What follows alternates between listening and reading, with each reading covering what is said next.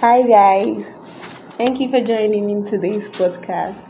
So we are going to talk about the Chinese New Year. What do you know about the Chinese New Year?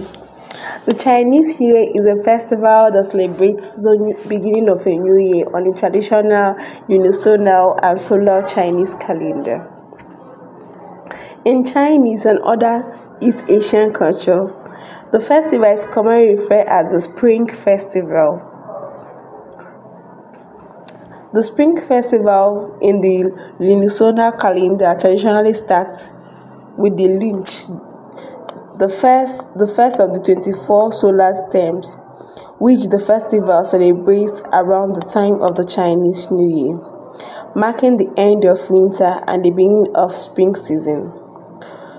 Observances traditionally take place from the New Year Eve the evening the the evening preceding the first day of the year to the lantern festival held on the 15th day of the year.